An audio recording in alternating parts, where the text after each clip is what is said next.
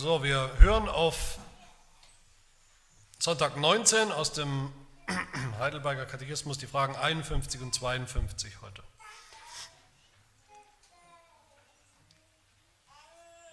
Wir haben gehört, Jesus ist aufgefahren in den Himmel und er sitzt zur Rechten Gottes des Vaters.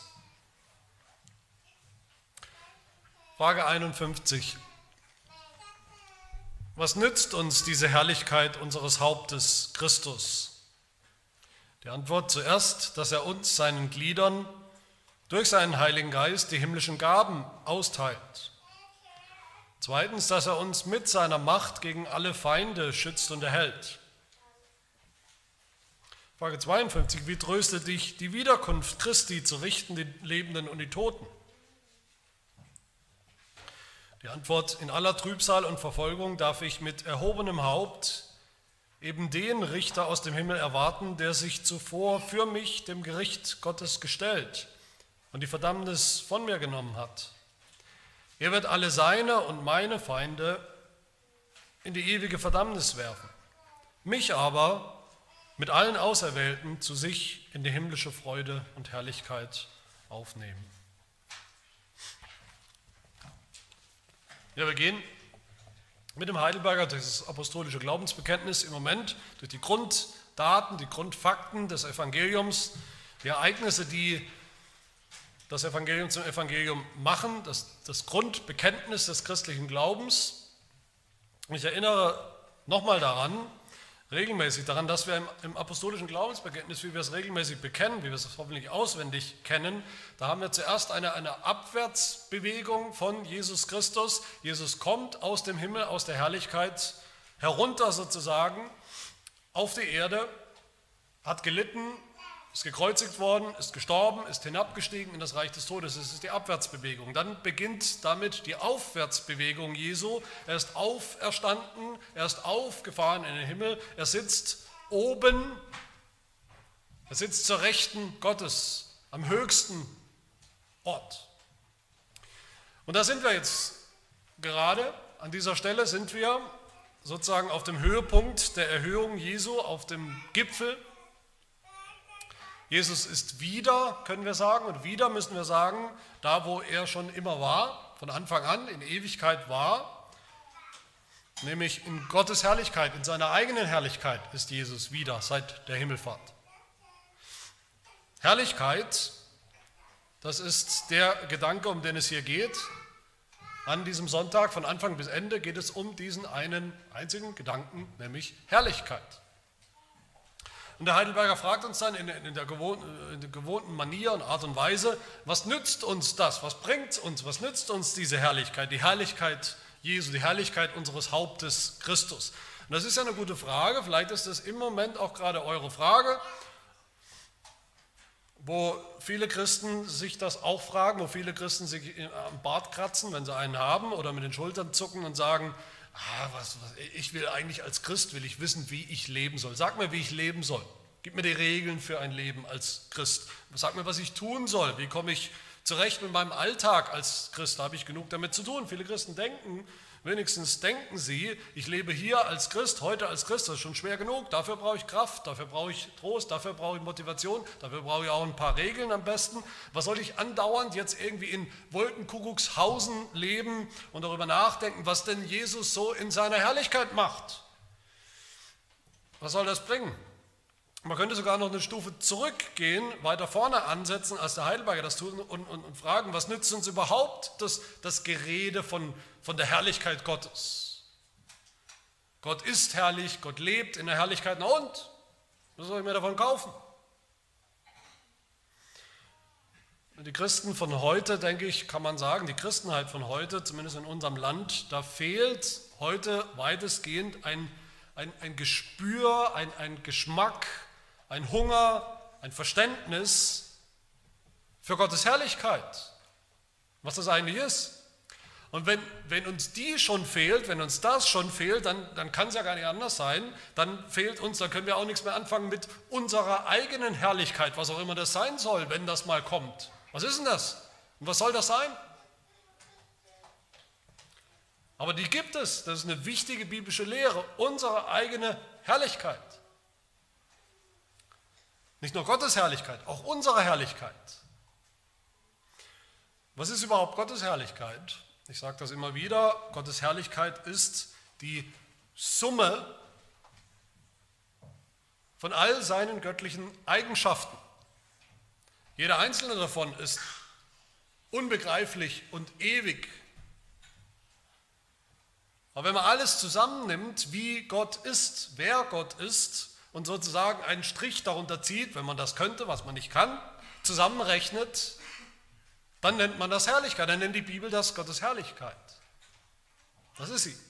Herrlichkeit ist das, das Gesamtgewicht, das Nettogewicht von allen Eigenschaften Gottes.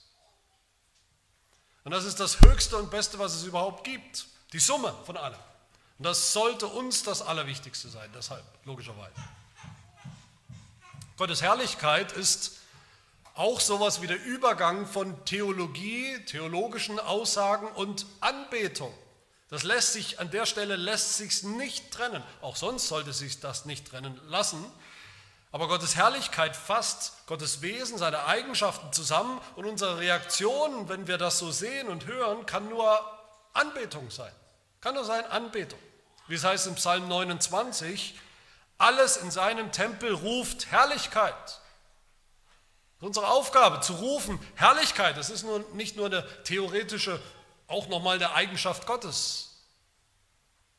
So ist Gott, ja, aber wir rufen Herrlichkeit. Das ist ein Akt der Anbetung. Gottes Herrlichkeit ist die Summe seiner Eigenschaften. Gottes Herrlichkeit ist aber auch ein Ort. Wo er ist, wo Gott ist, da ist die Herrlichkeit. Die Herrlichkeit des Himmels, wie die Bibel sagt. Und dann sind wir auch geschaffen, wie ich gesagt habe, als Menschen in Herrlichkeit. Wir sind auch geschaffen in Herrlichkeit und zu Herrlichkeit, für Herrlichkeit. Ursprünglich sind wir geschaffen in unserer eigenen, in menschlicher Herrlichkeit und haben Gottes Herrlichkeit reflektiert, wiedergespiegelt. Seine Ebenbilder. Wir haben Gottes Herrlichkeit geschätzt als das Wichtigste und Schönste, was es gibt. Unser Ziel war, unsere Berufung war, in dieser Herrlichkeit zu leben, zu wandeln, zu bleiben, für immer. Und dann kam die Sünde, das wissen wir alle. Und Sünde ist per Definition genau das Gegenteil von Herrlichkeit. Das Gegenteil von Herrlichkeit. Sünde ist alles, was nicht herrlich ist. Paulus sagt das in Römer 1, der Inbegriff von Sünde ist, wir haben die Herrlichkeit des unvergänglichen Gottes vertauscht, eingetauscht, wie beim Pfandhaus, abgegeben, eingetauscht für was anderes, eingetauscht für ein Bild, für Dinge aus der Schöpfung, aus dieser Welt, als wären die Gott, als wären die ultimativ wichtig, als wären die herrlich. Und die Folge von Sünde ist dann, Römer 3, sagt Paulus weiter, alle haben gesündigt und verfehlen deshalb was? Die Herrlichkeit. Wir verfehlen die Herrlichkeit, zu der wir gemacht sind, die wir bei Gott haben sollten, die wir bei Gott finden sollten. Wir haben die Herrlichkeit verloren, doppelt. Wir haben Gottes Herrlichkeit verloren als Sünder, sie ist weg. Wir haben unsere eigene Herrlichkeit verloren. Die ist auch futsch. Und wenn wir das so hören, da gähnen doch tatsächlich Christen, und die sie so nennen, und meinen, Herrlichkeit, sagt mir nichts, bringt mir nichts, zu abstrakt. Dabei ist das alles, worum es geht, die Summe von allem. Es gibt nichts Wichtigeres in der Bibel, es gibt nichts Wichtigeres im Universum, es gibt nichts Wichtigeres in unserem Leben. Aber der Heidelberger spricht nicht allgemein von Gottes Herrlichkeit hier, er spricht sehr konkret, er spricht von der Herrlichkeit Jesu, unseres Hauptes. Jesus ist die Herrlichkeit Gottes, schon immer. Als Sohn Gottes der dieselbe Herrlichkeit hat wie der Vater. Jesus ist die Herrlichkeit Gottes geblieben, selbst als er Mensch geworden ist. Ja, das überrascht euch vielleicht, klar, als der Sohn Gottes, als Jesus Mensch geworden ist, ist hat er sich auch erniedrigt. Darüber haben wir gesprochen. Er ist Mensch geworden, er hat den Himmel verlassen. Das heißt aber nicht, dass er seine Herrlichkeit abgelegt hat. Für eine Zeit, für seine Lebzeit vielleicht. Deshalb schreibt Johannes in Johannes 1, das Wort wurde Fleisch und wohnte unter uns. Das ist die Fleischwerdung Jesu, als Mensch geworden. Und wir sahen seine Herrlichkeit. Eine Herrlichkeit als des Eingeborenen vom Vater, voller Gnade und Wahrheit. Das heißt, auch im Menschen Jesus haben andere Menschen, haben die Gläubigen immer noch oder immer wieder, jetzt wieder Gottes Herrlichkeit erkannt. Die war nicht zu übersehen. Im Menschen Jesus war sie nicht zu übersehen. Es war nicht zu übersehen, dass Jesus gekommen ist, um uns Gottes Herrlichkeit wieder nahe zu bringen. Überraschenderweise, unverdienterweise, gnädigerweise. Und nach seiner Erniedrigung, nach Jesu Leiden und nach seinem Tod am Kreuz, nach diesen ganzen düsteren Kapiteln, auch in unserem Glaubensbekenntnis, da ist Jesus, wie wir gehört haben, auferstanden und aufgefahren in den Himmel zurück, in die Herrlichkeit, aus der er gekommen ist. Das heißt, auch bei Jesus stimmt das, was ich eben gesagt habe, auch bei Jesus ist, die, ist Herrlichkeit die, einerseits die Summe seiner göttlichen Eigenschaften, aber auch der Ort, wo er ist. Die Herrlichkeit beim Vater im Himmel, wo er ist. Und damit kommen wir zurück auf die Frage, was bringt uns das alles? Und wir wollen uns drei Gedanken hier kurz anschauen, nämlich Jesu Herrlichkeit im Himmel, dann Jesu Wiederkunft aus dem Himmel und das dritte, unsere Herrlichkeit im Himmel. Zum ersten Jesu Herrlichkeit im Himmel. Jesus ist jetzt seit der Himmelfahrt und auch heute ist er in der himmlischen Herrlichkeit. Das heißt, Jesus selber ist schon verherrlicht. Ein Begriff, mit dem wir gar nicht mehr groß hantieren, der aber sehr wichtig ist in der Bibel. Das heißt, Jesus selbst hat den Gipfel erreicht, sitzt auf dem höchsten Thron als herrlicher Mensch und herrlicher König, ohne jede Schwachheit, Niedrigkeit,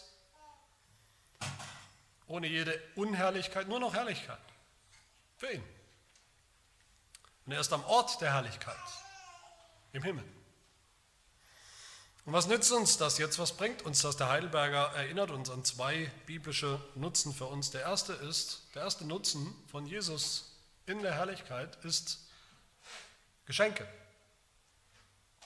Gaben, himmlische Gaben. Heidelberg sagt zuerst, also der erste Nutzen, zuerst, das erste, was es uns bringt, dass er uns, seinen Gliedern, durch seinen Heiligen Geist die himmlischen Gaben austeilt. Wie Weihnachten sozusagen, Bescherungszeit.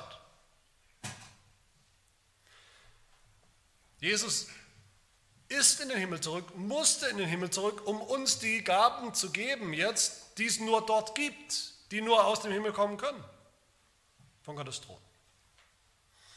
Das ist der Lohn, die Belohnung, die Jesus bekommen hat für seinen Dienst des Heils, dass er jetzt Gaben austeilen darf. Und das tut seit 2000 Jahren. Und was sind diese Gaben? Was ist die fette Beute, die Jesus Christus bekommen hat, die er jetzt verteilt? Das ist zuallererst mal der Heilige Geist, die allererste Gabe. Der Heidelberg sagt, Christus teilt uns, seinen Gliedern, durch seinen Heiligen Geist die himmlischen Gaben aus. Ja, durch den Heiligen Geist, aber der Heilige Geist ist selber die allererste Gabe. So sagt es Petrus im, in der Apostelgeschichte, Apostelgeschichte 2, in der Pfingstpredigt, sagt er über Jesus, nachdem er nun zur Rechten Gottes erhöht worden ist und die Verheißung des Heiligen Geistes empfangen hat von dem Vater, hat er dies ausgegossen, was ihr jetzt seht und hört. Und was ist das dies, was man sieht und hört? Das Kommen des Heiligen Geistes.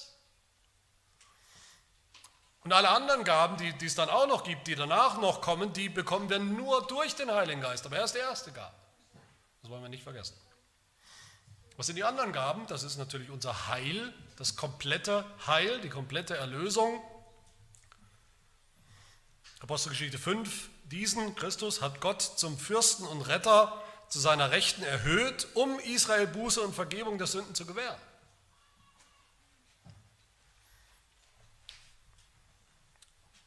Dann gehört zu diesen Gaben aber auch all das, was wir sonst als Gaben des Geistes, als Geistesgaben bezeichnen. Paulus sagt dazu in Epheser 4, haben wir gerade gehört, er ist emporgestiegen zur Höhe, hat Gefangene weggeführt und den Menschen Gaben gegeben. Und dann heißt es weiter, was für Gaben? Er hat etliche als Apostel gegeben, etliche als Propheten, etliche als Evangelisten, etliche als Hirten und Lehrer zur Zurüstung der Heiligen, für das Werk des Dienstes, für die Erbauung des Leibes des Christus, der Gemeinde. Das heißt, auch hier, die Kirche selbst ist so eine Gabe, eine himmlische Gabe. Dass es die Kirche gibt auf der Erde, überhaupt. Dass wir ein Teil von ihr sind, ist eine himmlische Gabe. Die Amtsträger der Kirche, damals Apostel, dann Hirten und Lehrer, Pastoren, Älteste, sind solche himmlischen Gaben. Mitsamt ihren Geistesgaben, die sie haben und brauchen für ihren Dienst. Das sind Geschenke, die wir bekommen, weil Christus in der Herrlichkeit ist. Aber dann hat auch jeder einzelne Gläubige, wie es in Epheser 4 auch heißt, ein Maß der Gabe, der Gnade Gottes bekommen für sein Leben als Christ. In dieser Zeit, in der wir leben, in dieser Zwischenzeit. Auch das eine himmlische Gabe. Der zweite Nutzen von dieser Herrlichkeit Jesu im Himmel, der Heidelberger sagt dann zweitens, dass er uns, dass Christus uns mit seiner Macht gegen alle Feinde schützt und erhält. Was sind diese Feinde? Das ist natürlich immer zuerst der Teufel. Jesus hat den Teufel zwar schon besiegt am Kreuz, aber er ist noch nicht ganz tot, er ist nicht ganz weg, weggeräumt, nicht machtlos in unserem Leben, nicht machtlos in der Welt. Das sehen wir in Offenbarung 20, wo wir lesen, er ergriff den Drachen, die alte Schlange, die der Teufel, der Satan ist, band ihn für tausend Jahre, warf ihn in den Abgrund und schloss ihn ein und versiegelte über ihm, damit er die Völker nicht mehr verführen kann, bis die tausend Jahre vollendet sind. Und nach diesen muss er für kurze Zeit losgelassen werden. Und dieser ganze Kampf, der beschreibt die Zeit seitdem, die beschreibt unsere Zeit, unsere Erfahrung. Aber in diesem Kampf, der noch tobt, da beschützt und erhält uns Jesus, sagt der Heidelberger, mit seiner Macht. Er beschützt und erhält uns mit seiner Macht, die ohne jeden Zweifel viel, viel größer ist als das, was der Teufel noch hat an Macht und Kraft. Ein weiterer Feind ist natürlich die Sünde, unser Fleisch. Die Sünde ist ein größerer Feind als der Teufel. Das vergessen viele Christen, die fixieren sich auf den Teufel, was der Teufel alles macht in ihrem Leben und wie gefährlich der Teufel ist, und sie vergessen darüber ihre eigene Sünde, ihr eigenes Fleisch. Der Teufel kann uns nur anstiften zur Sünde, aber die Sünde selbst ist das Hauptproblem. Die Sünde selbst, die wir tun. Sie ist ein Feind, ein Feind von allem, was herrlich ist. Wir sündigen noch, wir kämpfen noch mit der Sünde aber in diesem Kampf beschützt und erhält uns Jesus Christus. Ein Feind ist auch die Welt, das meint nicht die, die ganze Schöpfung da draußen, dass da alles Böse ist in der Welt um uns herum. Nein, das nicht. Welt meint in der Bibel alle Kräfte, alle Mächte, die sich zusammentun, zusammenrotten gegen Gott, gegen Gottes Kinder, gegen uns. Auch gegen sie beschützt und erhält uns Jesus. Ein weiterer Feind ist natürlich der Tod. Paulus sagt im ersten Korintherbrief, Jesus hat schon den Tod besiegt, eindeutig, sichtbar durch seine eigene Auferstehung für die Gläubigen, für die Kirche. Aber noch nicht endgültig, noch sterben wir. Doch gibt es den Tod. Aber selbst vor dem Tod beschützt und erhält uns Jesus, indem er dafür sorgt, dass Gläubige nicht mehr sterben und verloren gehen, verdammt werden, in die Hölle kommen, einen ewigen Tod. Davor beschützt und erhält er uns.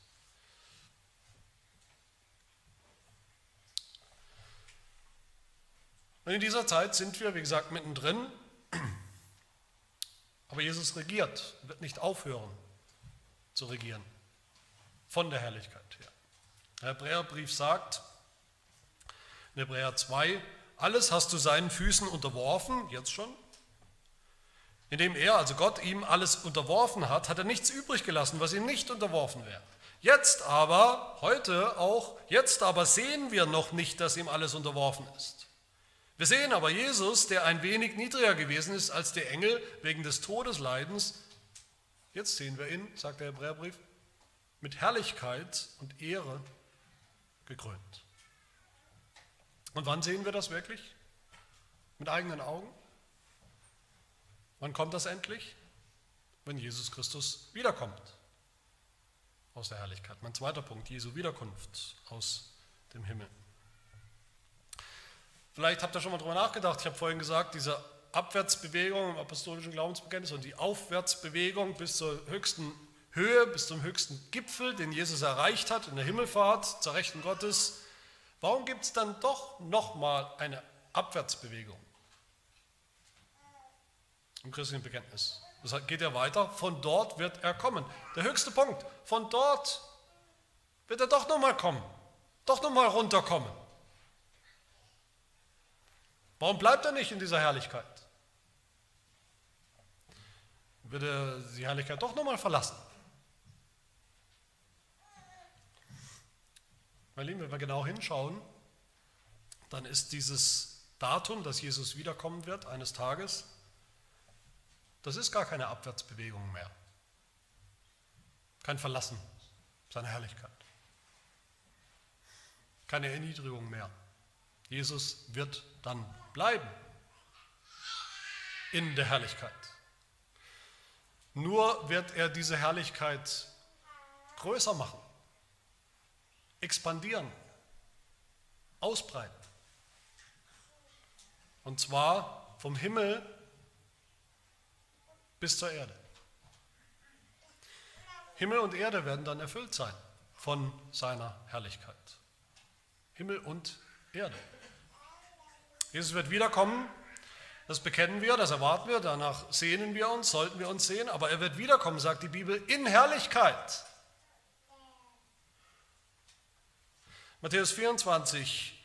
Dann wird das Zeichen des Menschensohnes am Himmel erscheinen und dann werden sich alle Geschlechter der Erde an die Brust schlagen und sie werden den Sohn des Menschen kommen sehen auf den Wolken des Himmels mit großer Kraft und Herrlichkeit. Und die Wolke ist auch wichtig da. Nicht für die Wettervorhersage, dass es schlecht Wetter gibt, sondern weil die Wolke in der Bibel ein Bild ist, wofür? Gottes Herrlichkeit. Gottes Herrlichkeit, die wir ja nicht sehen können, nicht in Reihenform sehen können, die Fülle von Gottes Eigenschaften, die wir nicht sehen können, aber die Wolke ist das Symbol dafür, das Bild dafür, wie, wo Gottes Herrlichkeit geballt und auch verhüllt vor unseren Augen sichtbar wird, sich zeigt. Und was passiert, wenn Jesus wiederkommen wird? Warum oder wofür kommt er auf die Erde? Wir bekennen dann weiter zu richten die Lebenden und die Toten. Das Gericht, der endgültige Scheidung. Und der Heidelberger, wie wir ihn kennen, was ist das Erste, was ihm einfällt, wenn es um Gericht geht? Das Gericht am Ende, am letzten Tag, das Gericht dass der Richter kommt und richten wird am Ende, dass er abrechnen wird, dass er sein endgültiges gültiges Wort sprechen wird, sein, sein Urteil sprechen wird. Was ist das allererste, was dem Heidelberger einfällt? Angesichts des Gerichts. Trost. Trost. Nicht Angst machen, Panik. Trost. Trost für alle Gläubigen. Frage 52. Wie tröstet dich die Wiederkunft Jesu zu richten, die Lebenden und die Toten? Nicht, wie macht dir das Angst? Wie tröstet dich das? Wir Christen sollten uns sehnen nach dem Gericht. Warum? Weil es unser endgültiger, offizieller, für alle sichtbarer, hörbarer Freispruch sein wird. Wir sind schon gerettet, wir sind schon freigesprochen im Glauben, aber dann werden wir es sehen, dann wird es die ganze Welt sehen. Woher weiß ich, dass das gut sein wird, wenn Jesus wiederkommt, sozusagen unbarmherzig zu richten? Woher weiß ich, dass das gut sein wird? Für mich. Dass ich keine Angst zu haben brauche vor diesem Moment, wo sich wirklich definitiv alles entscheidet. Wo Gott über alles entscheidet, wo er in die Hölle verdammt oder in die Herrlichkeit aufnimmt. Der Heidelberger sagt es uns. Woher ich das weiß. In aller Trübsal und Verfolgung. In aller Angst, in aller Unsicherheit, die ich hier noch erlebe, die mich manchmal unsicher macht. Heidelberger sagt, in all dem darf ich mit erhobenem Haupt den Richter erwarten. Müsst ihr mal drüber nachdenken, das klingt nicht intuitiv. Den Richter erwarten, mich auf den Richter freuen. Wer, wer freut sich auf einen Gerichtstermin? Kaum jemand. Wer, wer sehnt sich nach einem Gerichtstermin, wo wir zitiert werden, wo wir antanzen müssen und aufstehen müssen, wenn der Richter spricht. Doch, ich denke schon, dass wir uns freuen würden, wenn wir wüssten, dass dieser Richter derjenige ist, der die Macht hat, uns endgültig von jedem Schatten eines Zweifels, einer Anklage, einer Schuld endgültig freizusprechen, reinzuwaschen, dass es jeder hört und sieht, der uns jemals verdächtigt hat, der uns jemals angeklagt hat, vielleicht auch wir selbst, und der das sicher tun wird, so ein Richter, uns freisprechen. Ich denke dann so einen Gerichtstermin können wir wirklich herbeisehen. Auf den würden wir uns freuen. Könnten wir gar nicht erwarten, dass es endlich soweit ist. Wir erwarten nicht irgendeinen Richter, einen strengen Richter, den wir so kaum oder gar nicht kennen. Wir erwarten einen bestimmten Richter, sagt der Heidelberger. Keinen, der uns Angst machen muss, der uns noch Angst machen wird. Wir erwarten, der Heidelberger sagt, eben den Richter aus dem Himmel, der sich zuvor für mich dem Gericht Gottes gestellt hat und die Verdammnis von mir genommen hat. Zuvor wann? Zuvor am Kreuz, vor 2000 Jahren.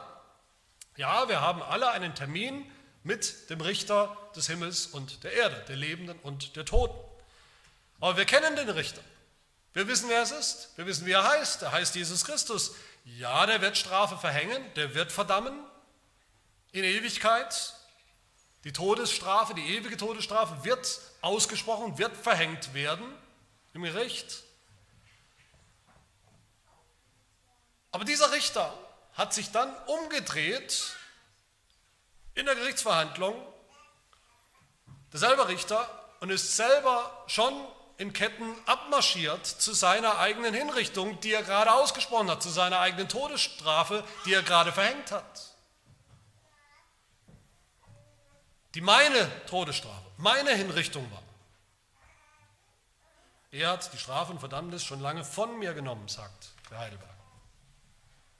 Und wenn Jesus so wiederkommt, eines Tages wiederkommen wird, dann hat das zwei endgültige Folgen, zwei endgültige Resultate, eine Scheidung eben zwischen zwei Gruppen von Menschen. Jesus wird dann scheiden, wird dann trennen zwischen Freund und Feind zwischen seinen Feinden und seinen Geliebten oder Auserwählten, wie der Heidelberger zum Schluss sagt. Zuerst die Feinde, wenn Jesus wiederkommt, dann wird er alle seine Feinde und meine Feinde, das ist, wird dann deckungsgleich sein, das ist auch jetzt schon deckungsgleich, wird er in die ewige Verdammnis werfen. Ewige Verdammnis ist außerhalb von Gottes Herrlichkeit. Wir haben eben gehört, die Frage 51, jetzt aus dem Himmel jetzt schon schützt und erhält Jesus uns gegen unsere Feinde. Das ist schön, das ist wunderbar, das sollte uns freuen, sollte uns Mut machen und Trost machen. Jesus schützt und erhält uns vor all den Feinden, die wir jetzt noch haben, mit denen wir jetzt noch zu tun haben. Das tut er jetzt schon. Aber wenn das alles wäre, das wäre zu wenig. Ist aber nicht alles. Wenn Jesus wiederkommt, dann schützt und erhält er uns nicht mehr gegen unsere Feinde. Dann gibt es unsere Feinde nicht mehr. Dann, hat, dann löscht er unsere Feinde aus. Macht er ihnen den Garaus. Dann werden diese Feinde vernichtet, verdammt, weggeschafft. Der Teufel, noch ist er da, wie gesagt, dann nicht mehr.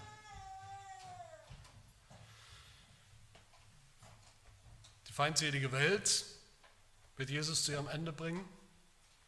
Die Sünde wird nicht mehr sein, ausgelöscht sein, wenn er wiederkommt. Und der Tod wird nicht mehr sein, wenn er wiederkommt. 1. Korinther 15, Jesus muss herrschen, wird herrschen, herrscht jetzt, bis er alle Feinde unter seine Füße gelegt hat. Als letzter Feind wird der Tod beseitigt, aus dem Weg geräumt. Das ist das erste permanente Ergebnis, wenn Jesus Christus wiederkommen wird. Aber das zweite endgültige Resultat finden wir im letzten Satz hier im Heidelberger. Mich aber,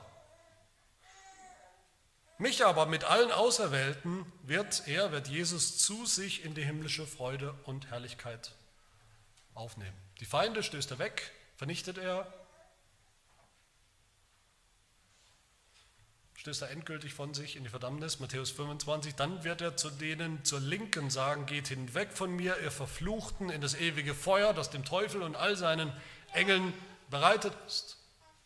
Aber uns, die Seinen, die Auserwählten, nimmt er dann auf in die Herrlichkeit. Auch Matthäus 25. Dann wird der König denen zu seiner Rechten sagen, kommt her, ihr Gesegneten meines Vaters, erbt das Reich, das euch bereitet ist seit Grundlegung der Welt. Und damit sind wir beim allerletzten Gedanken, nämlich unserer eigenen Herrlichkeit im Himmel. Jesus ist jetzt im Himmel in seiner Herrlichkeit. Er kommt wieder aus dem Himmel und er wird mich zu sich nehmen in die Herrlichkeit.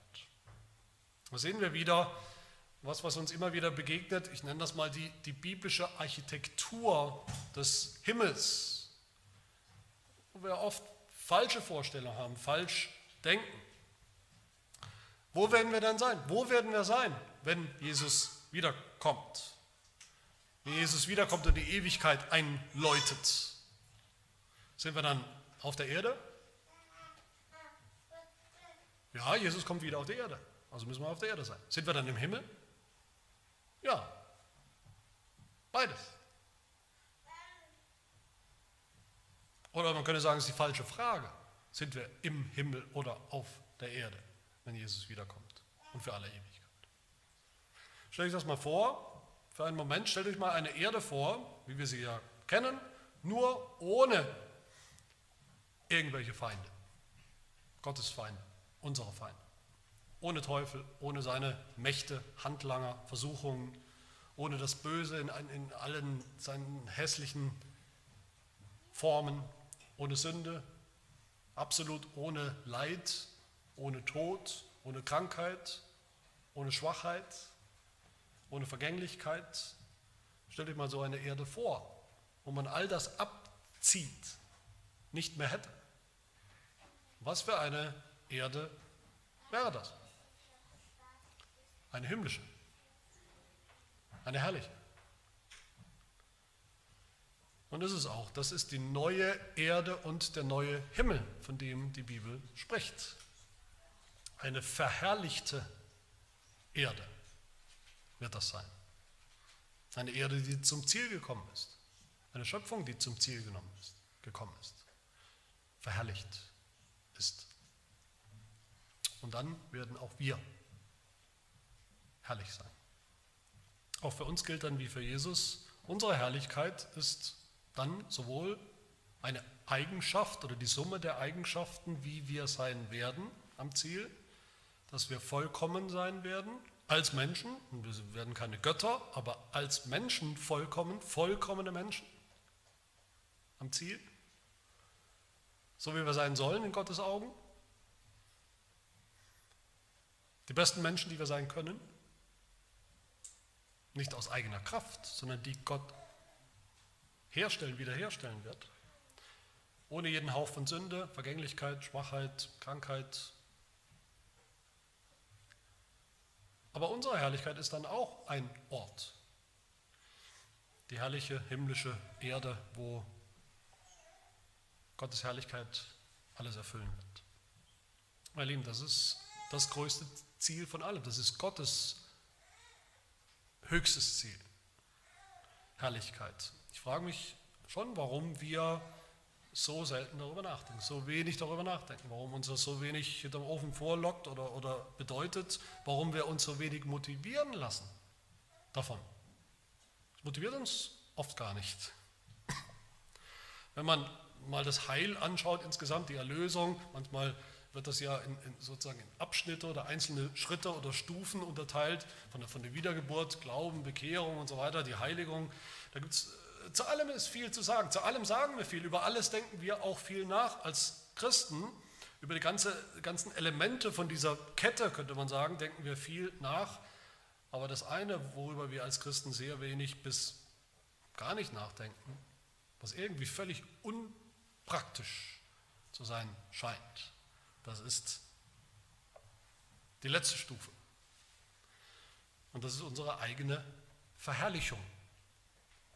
Paulus sagt in Römer 8, Vers 13, die, die Gott vorherbestimmt hat, in Ewigkeit, die hat er auch berufen, die er berufen hat, die hat er auch gerechtfertigt, die er gerechtfertigt hat, die hat er auch verherrlicht. Das ist das Letzte, das ist das Ziel und das ist das Höchste. Dass das geschieht. Und das passiert in dem Moment, wenn Jesus Christus wiederkommt. Das passiert für mich und alle seine Auserwählten gleichzeitig erinnert uns der Heidelberger. Das passiert sogar gleichzeitig mit der ganzen Schöpfung, nicht nur für uns Gläubige, für uns Menschen, das passiert mit der ganzen Schöpfung, dem ganzen Kosmos um uns herum. Wir werden verherrlicht als Teil der Verherrlichung der ganzen Schöpfung. Römer 8,21 sagt Paulus auch, dass auch die Schöpfung selbst befreit werden soll von der Knechtschaft der Sterblichkeit. Wohin? Was ist das Ziel? Der Schöpfung, befreit zur Freiheit der Herrlichkeit der Kinder Gottes. Das ist das Ziel von allem. Unser Leib wird erlöst, unser Leib, unser Körper wird verherrlicht. Philippa 3, dann wird Jesus unseren Leib der Niedrigkeit umgestalten, sodass er gleichförmig wird seinem Leib der Herrlichkeit, den Jesus ja schon hat. Und wir dann auch. Oder Kolosser 3, wenn der Christus unser Leben offenbar werden wird, wiederkommen wird, dann werdet auch ihr mit ihm offenbar werden in Herrlichkeit. Und, und das könnte für Paulus, für die, für die ganze Bibel, das könnte gar nicht praktischer sein, dieses Wissen um diese letzte Stufe, das Ziel. Das könnte nicht praktischer sein als Motivation für unser christliches Leben. Paulus sagt direkt weiter dann, dann werdet ihr verherrlicht. Dann sagt er, was ist die Folge daraus? Tötet schon jetzt eure Glieder, die noch auf Erden sind. Unzucht, Unreinheit, Leidenschaft, böse Lust, die Habsucht, die Götzendienst ist. Tötet jetzt schon, weil die Herrlichkeit kommt, eure Herrlichkeit kommt. Und genauso 1. Johannes 3, Geliebte, noch ist nicht offenbar geworden, was wir sein werden, unser, das Endprodukt, wir als herrliche Menschen am Ziel. Wir wissen aber, dass wir ihm gleichgestaltet sein werden, wenn er offenbar werden wird. Denn wir werden ihn sehen, wie er ist. Das ist das Ziel. Die Konsequenz, weiter, jeder, der diese Hoffnung auf ihn hat, auf die Herrlichkeit, reinigt sich, gleich wie er rein ist. Das heißt, der imitiert schon jetzt, in aller Unvollkommenheit natürlich, aber der imitiert schon jetzt Herrlichkeit, die ja unser Ziel ist. Was wir sein werden, herrlich, wir werden herrlich sein, motiviert uns schon jetzt dazu, mehr und mehr herrlich zu leben. Wo soll ich euch noch eine letzte Motivation geben? Nicht ich, sondern der Heidelberger hier ganz am Ende, ein bisschen versteckt. Nicht nur der Heidelberger, die Kirchenväter haben das auch sehr deutlich schon gesagt, natürlich weil es biblisch ist. Das ist der Gedanke, die Kirchenväter haben es so ausgedrückt, unser Herr Jesus Christus betrachtet sich als unvollendet oder inkomplett ohne uns. Seine Herrlichkeit. Unvollendet. Jesu Herrlichkeit ist nicht vollkommen ohne uns.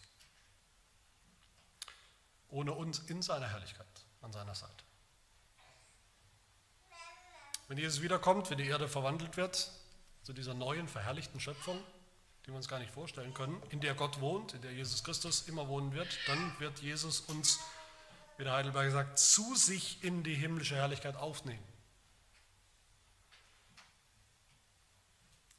So sehr Jesus darauf bedacht ist, seine Feinde, unsere Feinde, alles, was seiner Herrlichkeit entgegensteht, dann am Ende zu, zu entfernen, aus seiner Schöpfung rauszunehmen als Fremdkörper, die es nicht mehr geben darf und nicht mehr geben wird, mindestens so sehr ist Jesus darauf bedacht, dass seine Herrlichkeit komplett wird, indem er uns, seine Freunde, aufnimmt in seine Herrlichkeit, die dann auch unsere sein wird.